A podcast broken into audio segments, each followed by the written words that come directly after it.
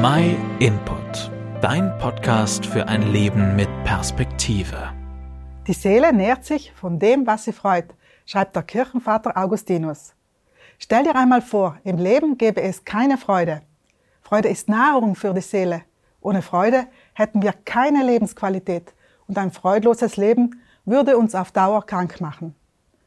König Salomo schreibt in der Bibel, ein frohes Herz tut dem Körper wohl, ein zerschlagener Geist trocknet ihn aus. Freude, ein ganz zentrales Thema in der Bibel. Gottes Thema mit den Menschen. Was bereitet dir ganz persönlich in deinem Alltag Freude? Jeder freut sich vermutlich an unterschiedlichen Dingen.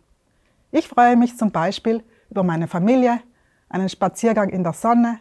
Ich freue mich, wenn ich etwas erreicht habe, über den Besuch einer Freundin oder wenn ich mir etwas Neues kaufen kann und so weiter.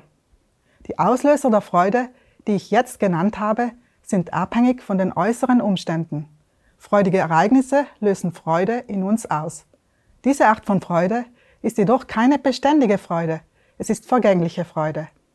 Es gibt jedoch eine bleibende Freude, eine innere Freude, die dir niemand nehmen kann. Eine solche Freude ist unabhängig von den Umständen und Ereignissen, die um uns herum passieren. Wo ist solche Freude zu finden? Ich habe diese Freude nur bei Gott gefunden, in der Begegnung mit ihm. In seiner Gegenwart ist Freude und Fülle.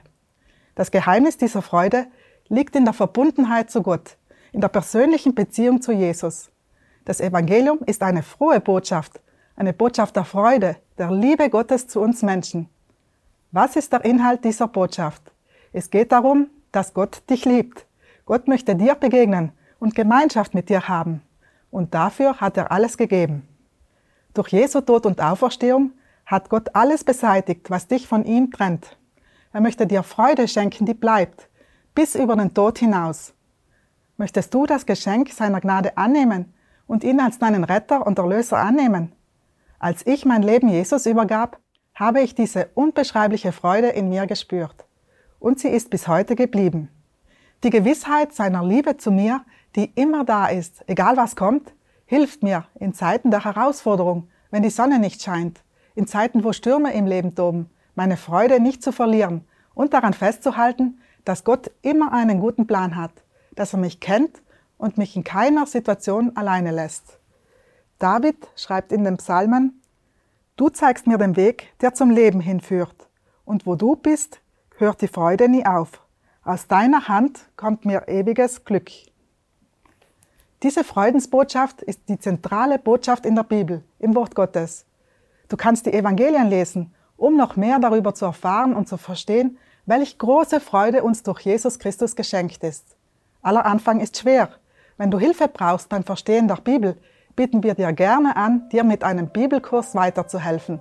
Schreib einfach eine E-Mail an info at myinput.it.